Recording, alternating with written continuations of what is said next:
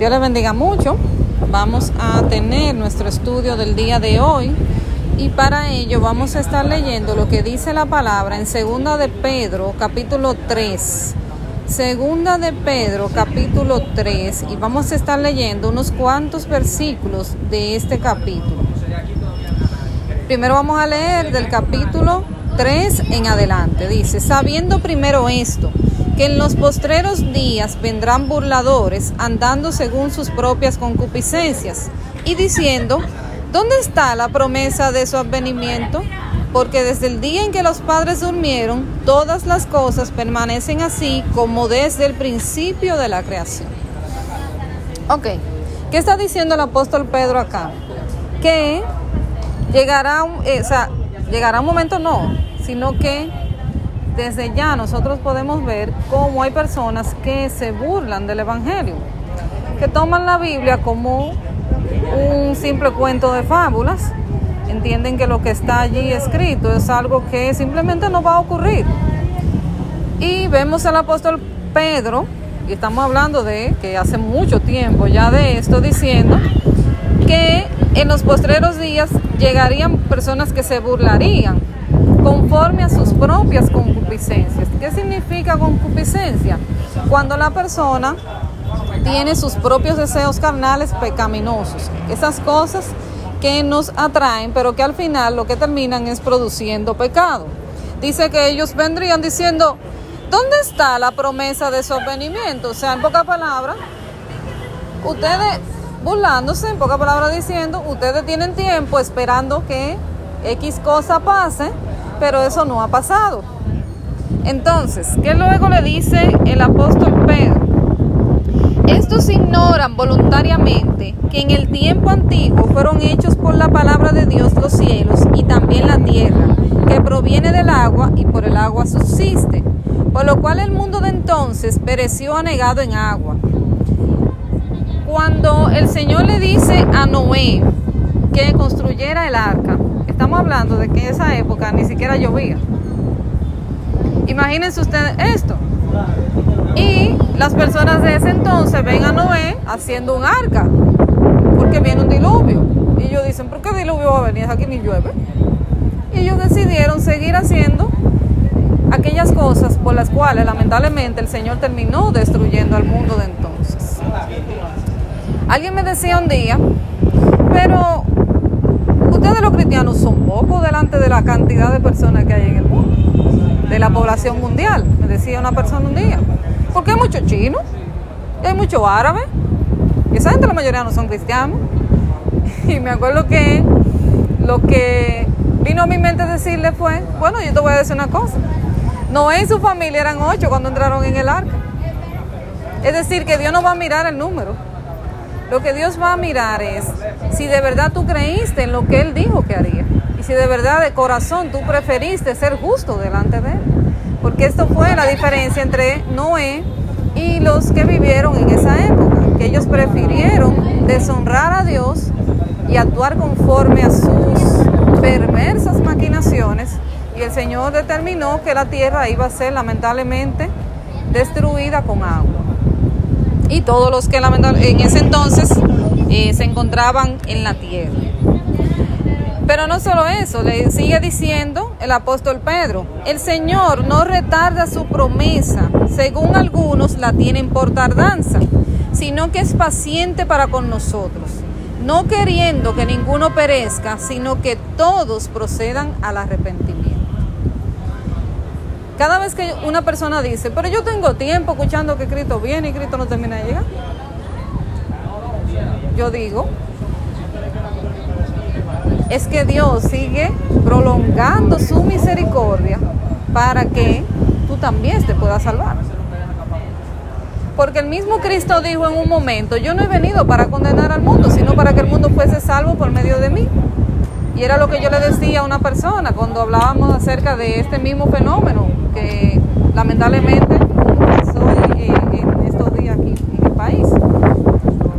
Yo le decía, óyeme, es que la Biblia dice que los pensamientos de Dios acerca de nosotros son pensamientos de bien y no de mal. Porque la persona me decía, eso es el Señor que está mandando eso para que para acabar con este mundo ya. Yo le decía, tu opinión y ese es tu punto de vista y te lo respeto. Ahora, la mía es que la Biblia dice que el Señor lo que quiere es que todos procedan al arrepentimiento. Entonces, si Dios lo que quiere es que todos procedan al arrepentimiento, ¿va a destruir al ser humano antes de que lo haga? Y usted preguntará, pero ¿y entonces qué pasa con los malos? ¿Qué pasa con la gente que hace lo malo? Bueno, el tema aquí es que el pecado tiene consecuencias. Una cosa es consecuencia y otra cosa es castigo. Le voy a poner un ejemplo. Si tu hijo está subido en un sitio y tú le estás diciendo no te subas ahí, no bájate de ahí, no te subas ahí, y el niño se cae y se da, se golpea la piernita o se golpea en la cabeza, un castigo que tú le diste. Fue la consecuencia de no haber escuchado tu mandato donde tú le decías no te subas ahí. Y aún cayéndose, ¿qué tú haces? Tú vas, lo ayudas, si le tiene que poner la Si lo tiene que limpiar, lo limpia. Si lo tiene que llevar al médico, lo lleva. Porque tú sabes que se golpeó. Hizo, cometió una desobediencia. Pero tú no lo dejas ahí. Entonces déjeme decirle que lo mismo hace Dios con nosotros. Muchas de las cosas que nosotros vemos en el mundo es del pecado del ser humano. Porque dígame usted a mí, si Dios quiere que una persona entre a un sitio, a una escuela, y con un arma asesine a muchos niños allí. Es la voluntad de Dios de verdad que eso suceda. Esas muertes ocurren por la misma perversidad que lamentablemente el ser humano muestra muchas veces, donde no me importa la vida del otro. Pero Dios pudo haber intervenido. Bueno, eso es un tema que lo vamos a dejar para otra clase. Pero lo que les quiero dejar dicho es que Dios está todo el tiempo llamando al ser humano al arrepentimiento. La intención del Señor es más, me voy a ir más lejos.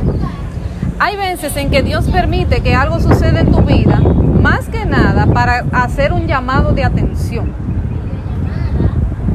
No es como la frase de que si a Dios tú vienes por amor o vienes por dolor, porque es que Dios anda acabando con la gente. Es que hay veces en que Dios tiene que permitir que tú llegues a un punto tal para que tú entonces vuelvas tu rostro hacia Él y entiendas que Él es real. Y entiendas que Él es el único que te puede sacar de allí. Y vamos a poner el ejemplo del rey Nabucodonosor. En un momento determinado, el rey Nabucodonosor se llenó de mucha vanagloria, de mucha vanidad, y él entendió que, bueno, los jardines colgantes de Babilonia, que está dentro de las eh, maravillas antiguas, se adjudican a Nabucodonosor. Se dice que se hicieron durante el reinado de Nabucodonosor.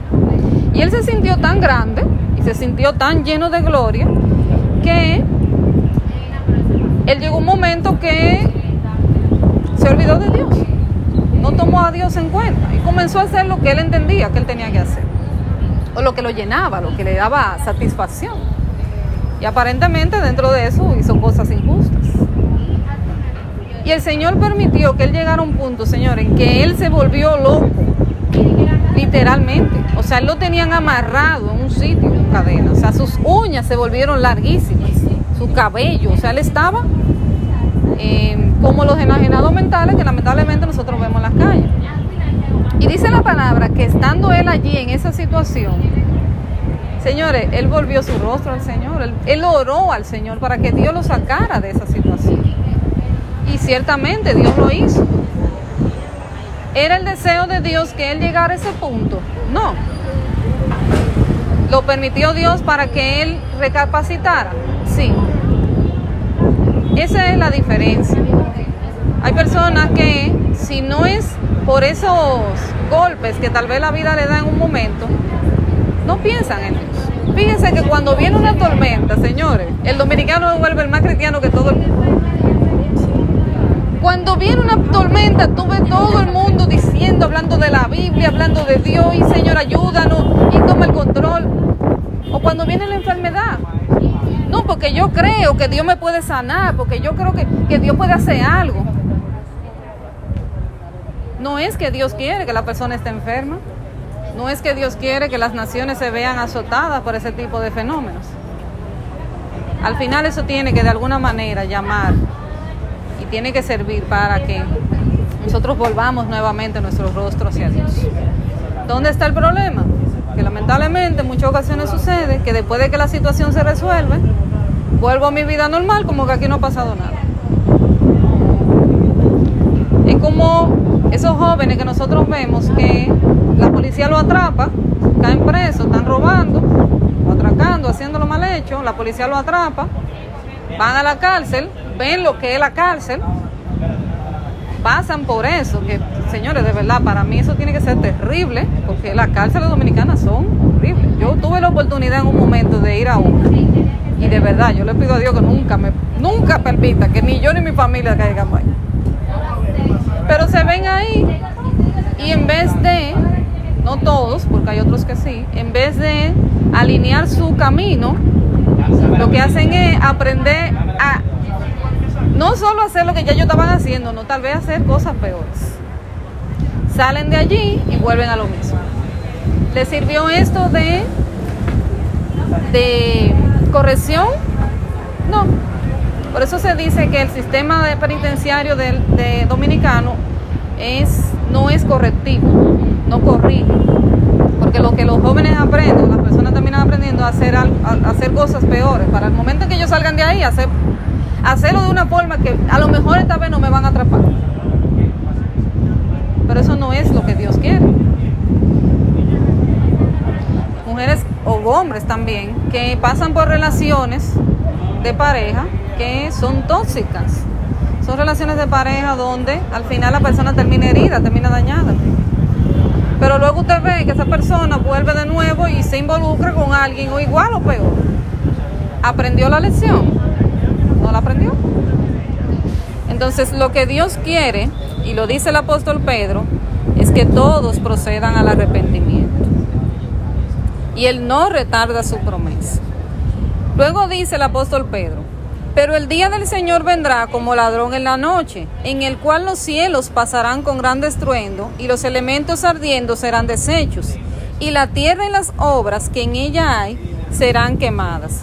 Puesto que todas estas cosas han de ser desechas, ¿cómo no debéis vosotros andar en santa y piadosa manera de vivir, esperando y apresurándoos para la venida del día de Dios, en el cual los cielos encendiéndose serán deshechos y los elementos siendo quemados se fundirán? Es decir, que ¿A qué se refiere con que el día del Señor vendrá como ladrón en la noche? ¿Cómo llegan los ladrones a robar a las casas? Le avisan a los dueños antes de de que mira, mañana yo voy a pasar por tu casa a robarte. Ya tú sabes, me deja la puerta abierta. No, el ladrón que hace, planifica el momento indicado y cuando usted menos lo espera, ¡pa! se mete. Pero dice que el día del Señor vendrá como ladrón en la noche. Es decir, que no estaremos avisados. Pero sí podemos ver señales si usted vive en su casa y usted está viendo que hay alguien que de vez en cuando como que anda merodeando, o que ya usted escuchó que hay alguien que se metió en la casa de un vecino, es probable que usted tome medidas. Usted no sabe cuándo el ladrón vaya a su casa, pero usted está avisado de que hay un ladrón que anda rodando. Pues de esa misma forma, los, lo que está ocurriendo en el mundo nos dice que la venida del Señor está más cerca de lo que pensamos. ¿Y usted se quiere dar cuenta? ¿Está más cerca de lo que pensamos? Nada más tenemos que leer lo que dice la Biblia en el libro de Romanos. ¿Qué le dice eh, el apóstol Pablo a la iglesia de Roma? Le dice en un momento que vendrían personas, dice más la ira de Dios, lo voy a leer acá, dice que la ira de Dios se manifiesta contra toda injusticia de los hombres, que retienen con mentira la verdad y habla acerca de cómo los hombres de ese, de ese entonces, de Roma, señores, estábamos hablando de Roma en el tiempo de Pablo, se encendieron en su lascivio uno con otros, comenzaron a practicar un sinnúmero de cosas que nada, en nada tomaba en cuenta a Dios, ni a la naturaleza para la cual habían sido creados, y que llegó un momento en que el Señor los entregó a su propia pasión. En pocas palabras, los soltó en banda. si usted lee esa parte de la Biblia, usted se va a dar cuenta de que es lo mismo que estamos viviendo hoy en día. El ser humano se ha llenado tanto de sus propias eh, pasiones pecaminosas que todo lo ve normal,